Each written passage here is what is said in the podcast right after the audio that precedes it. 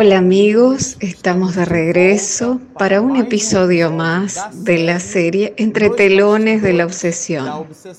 Este es el episodio número 30. Bueno, para todos nosotros un feliz 2019. A usted que nos acompañó en el año 2018, le decimos que este episodio 30 es el primer episodio del año 2019. Y nosotros comenzaremos el trabajo con el desarrollo del cuarto capítulo. Ustedes que nos acompañaron el año pasado notaron que en el último video del año nosotros estábamos allá en la mansión del camino, frente a la casa de Divaldo con aquella brisa maravillosa en el rincón de Juana. Y nosotros allá hicimos una introducción de lo que Miranda denominó estudiando el hipnotismo. Más adelante, en el sexto capítulo, después de muchos episodios más, nosotros entenderemos, conoceremos y percibiremos que el nombre del espíritu que nos brinda una verdadera clase sobre la asociación que existe entre el hipnotismo y la obsesión nos lo revelará el propio Manuel Filomeno Miranda, que se llama Glaucus. Pero aquí él aún no cita el nombre de ese compañero, de ese hermano, pero por el tenor tan real y profundo se trata de una entidad bienhechora, de un espíritu noble con muy profundos conocimientos al respecto. Y el mecanismo sobre el cual se producen esas informaciones es a través nada más y nada menos que de las facultades medianímicas del medium Morales, lo cual anteriormente ya lo citamos. Y él hace un paseo, él habla primero del Egipto faraónico y de la capacidad que poseían los sacerdotes del antiguo Egipto, esas características que más tarde nosotros las descubriremos, las que aparecen en los manuscritos y en los objetos, sobre los indicios de sus capacidades de hipnotismo. Entonces, entre los egipcios, en el Egipto faraónico, encontraremos esas facultades en los sacerdotes faraónicos. Y él hace una visita, una inmersión muy más profunda. Nos habla de los taumaturgos caldeos. En realidad, si nosotros observamos esos taumaturgos, habitaba en la isla de Caldea, una región que estaba en la Mesopotamia antigua. Pero lo que es interesante observar es que estamos hablando de algo que sucedía en los siglos 7 antes de Cristo antes de Jesucristo. Entonces Él hace esa visita, esa inmersión, haciéndonos percibir que el hipnotismo ya estaba presente entre nosotros en la historia de la humanidad. Y nosotros lo citamos en el episodio anterior y lo recalcaremos mucho en este episodio.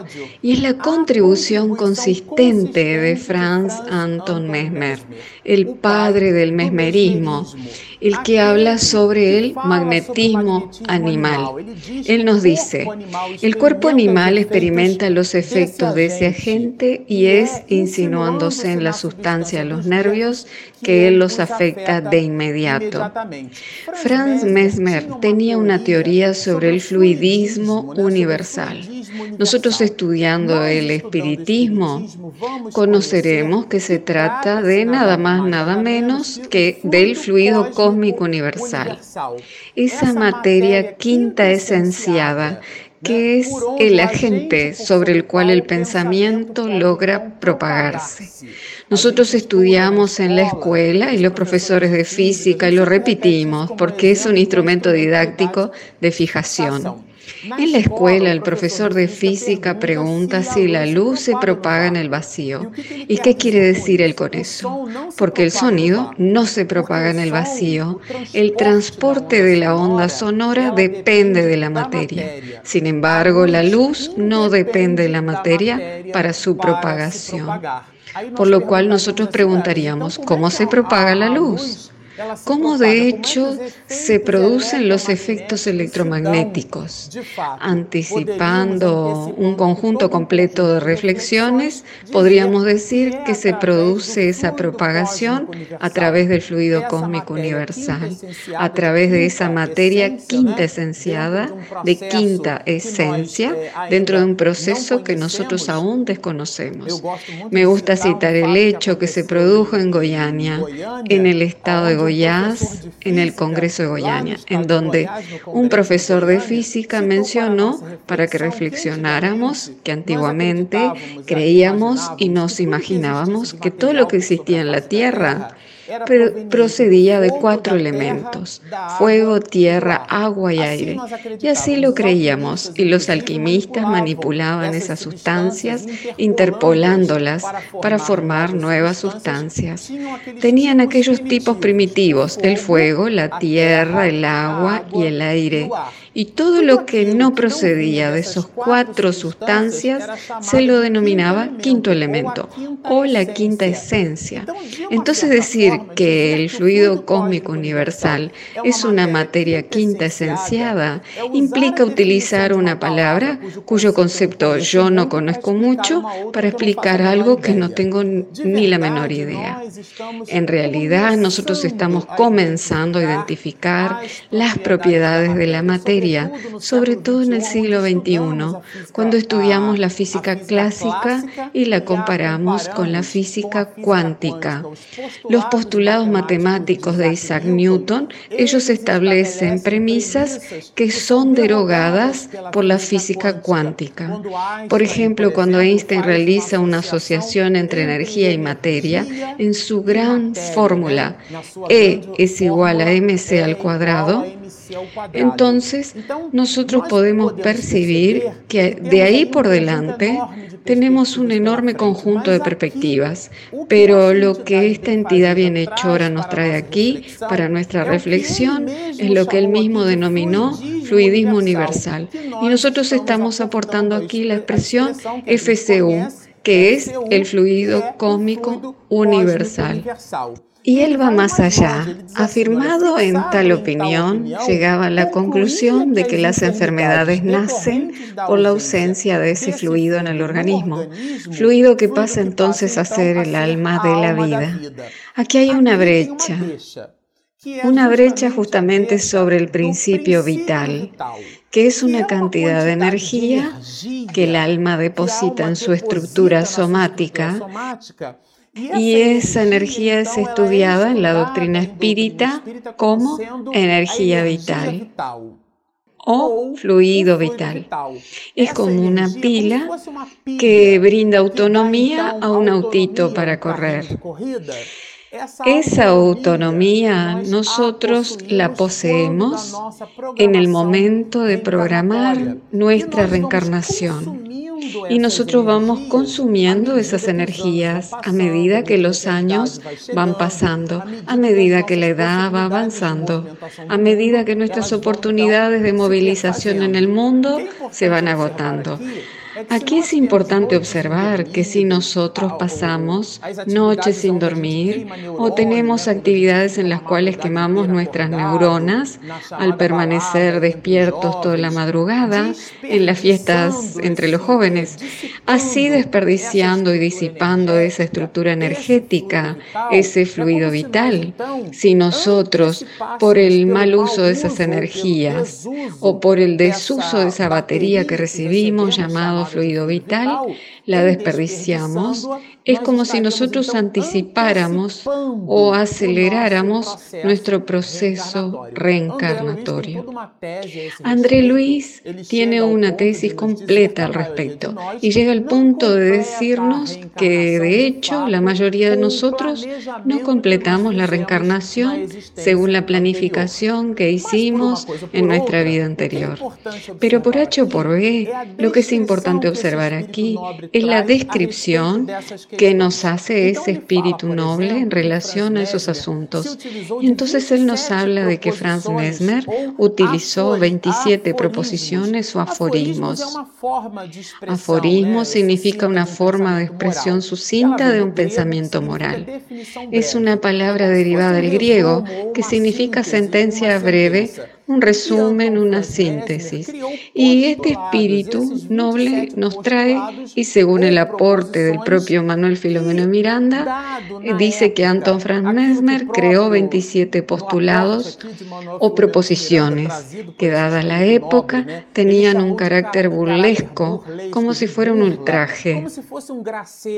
Entonces lo que nos parece aquí es que aquellas presentaciones de Franz Mesmer tenían un aspecto descuidado, tal como nos muestran aquí que su propia apariencia física era algo descuidada también. Y en esas sesiones más de 130 personas clasificadas con caracteres de histeria eran exhibidas y tratadas al mismo tiempo. Entonces Anton Franz Mesmer, por tener ese trazo aquí clasificado de burlesco, y recordemos que en aquella época, en el siglo XIX, él era un médico, sin embargo, no fue respetado por la comunidad médica ni por la comunidad científica. Pero aquí el espíritu noble continúa, avanzando de sorpresa en sorpresa en las experiencias magnéticas que efectuaba con los portadores de disturbios nerviosos, Mesmer crea la tina de las convulsiones junto a la cual podían ser atendidas simultáneamente hasta 130 personas. Aquí estaba instituido el inicio, el preludio de un laboratorio volcado al estudio de la asociación que existe entre las facultades de las energías psíquicas, porque el cerebro es una glándula que segrega sustancia, pero sobre él está el alma pulsante que lo gobierna. Y si la estructura física está desorganizada, se producen estímulos que no están en proporción directa con lo que percibimos. Nosotros citamos un título que dio origen a una película la escafandra y la mariposa. Cuenta la historia de un hombre que después de un derrame cerebral se vio tetrapléjico y con el movimiento de un único ojo él logró escribir un libro que originó incluso a la película la cual lleva el título de la obra la escafandra, porque así se sentía él, por lo cual el alma, por las deficiencias del cuerpo, no logra exprimir sus sentimientos, ni revelar su poder, y ni el potencial de todas sus facultades, muchas veces porque el cuerpo es un agente limitante. No significa que el cuerpo sea el resultado de su propia inteligencia, sino que la inteligencia del alma es la que se manifiesta en el cuerpo. Pero ella, la inteligencia, no está en el cuerpo. Y fue justo ese conjunto de aparatos que permitieron que Franz Mesmer continuara sus estudios. Y nosotros encontraremos esas sesiones terapéuticas grupales escritas aquí.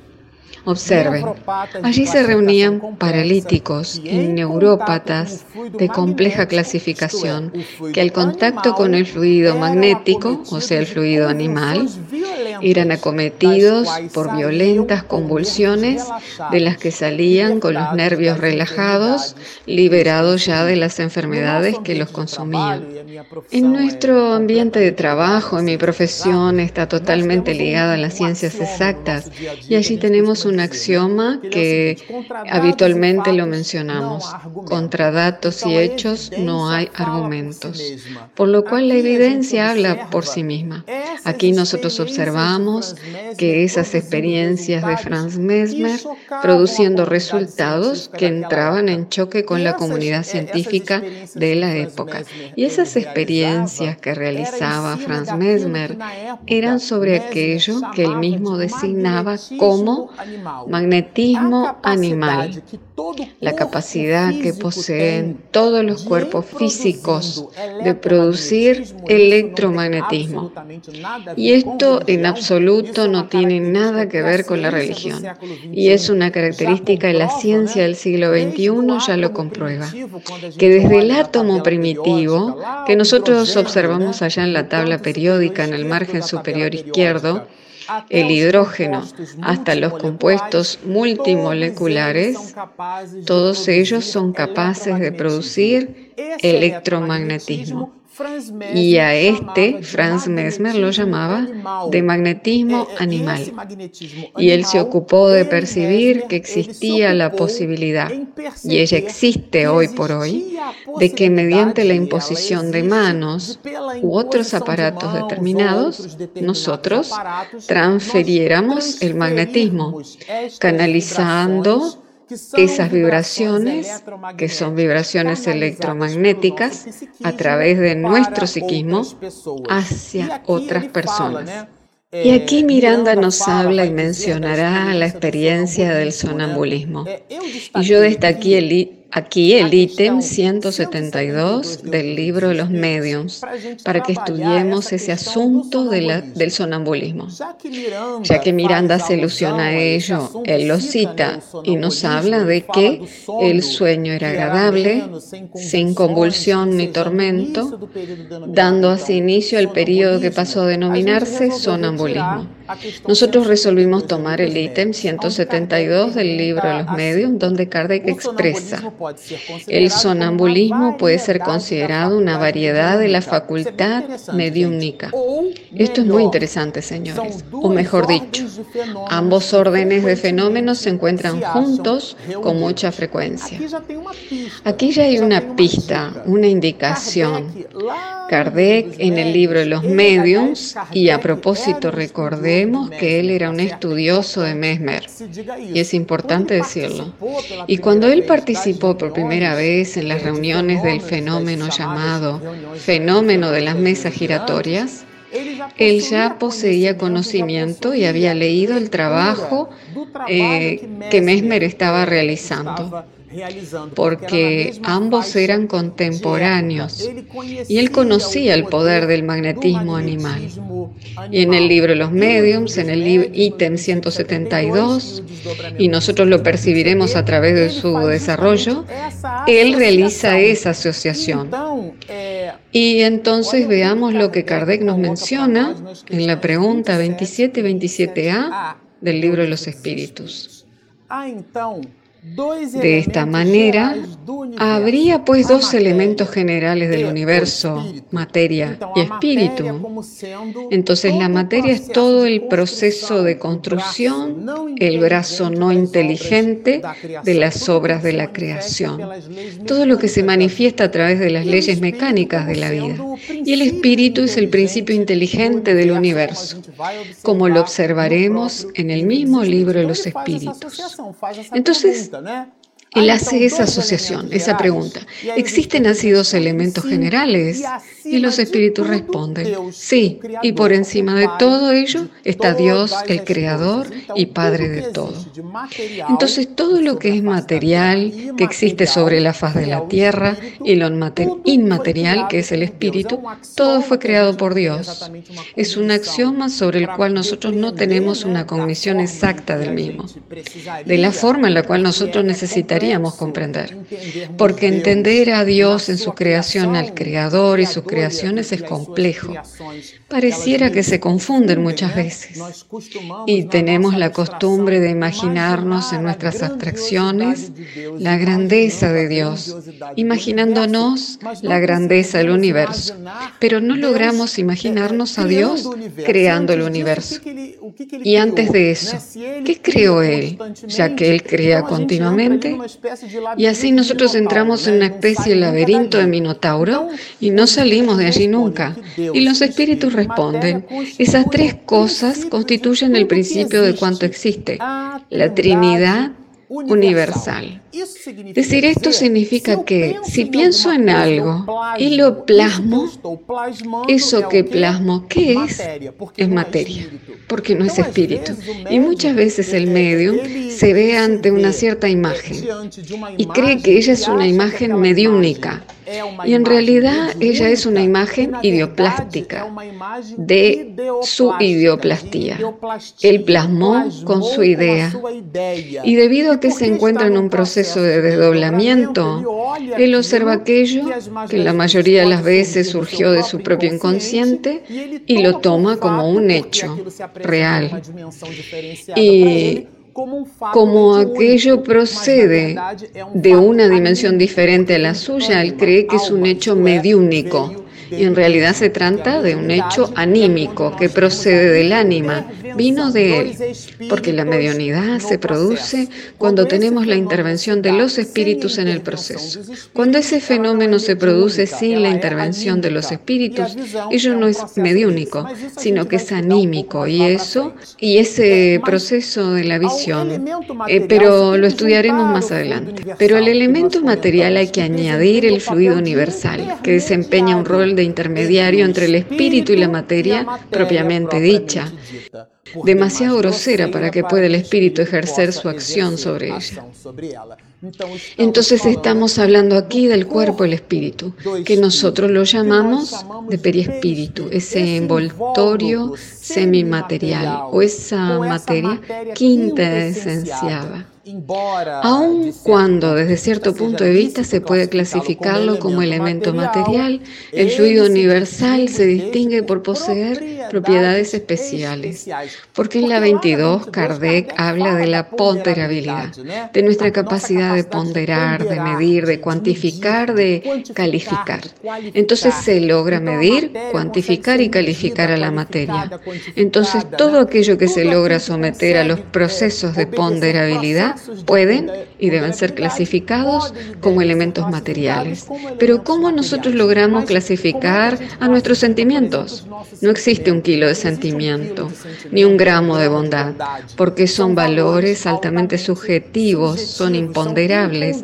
Entonces el fluido cósmico universal justamente presenta esas propiedades imponderables a pesar de que es materia ya que la respuesta es muy clara. Dios sobre todas las cosas, creando lo que es inmaterial, o sea, el principio inteligente del universo o el espíritu cuando adquiere la identidad sobre sí mismo y recibe el sello de espíritu. Él surge ignorante de sí mismo. Y al mismo tiempo que adquiere esa conciencia recibe el sello de espíritu. Y todo lo que es material sobre la faz de la tierra, formando lo que la propia respuesta 27 del libro de los espíritus lo designa como Trinidad universal. Si fuera positivamente materia, no existiría razón para que el espíritu no lo fuese también. El fluido universal está colocado entre el espíritu y la materia. Es fluido. Observen qué interesante esto, señores. Es fluido así como la materia es materia, y susceptible mediante sus innumerables combinaciones con esta última y bajo la acción del espíritu de producir la infinita variedad de las cosas de las cuales solo conocéis una ínfima parte. Entonces él está hablando aquí de las características del fluido cósmico universal. Y más adelante, en el próximo episodio, haremos ese link de comprensión, qué relación tienen el fluido cósmico universal y las propiedades electromagnéticas con la mediunidad y más específicamente qué relación tienen con los procesos de la obsesión. A usted que nos está acompañando en el canal, sigan con nosotros. Si usted que nos está asistiendo aún no descargó nuestro app, nosotros tenemos un aplicativo gratuito disponible en Google Play y en Apple Store. Entonces descarguen el app Estudien con nosotros, sigan nuestras aulas y mucha paz.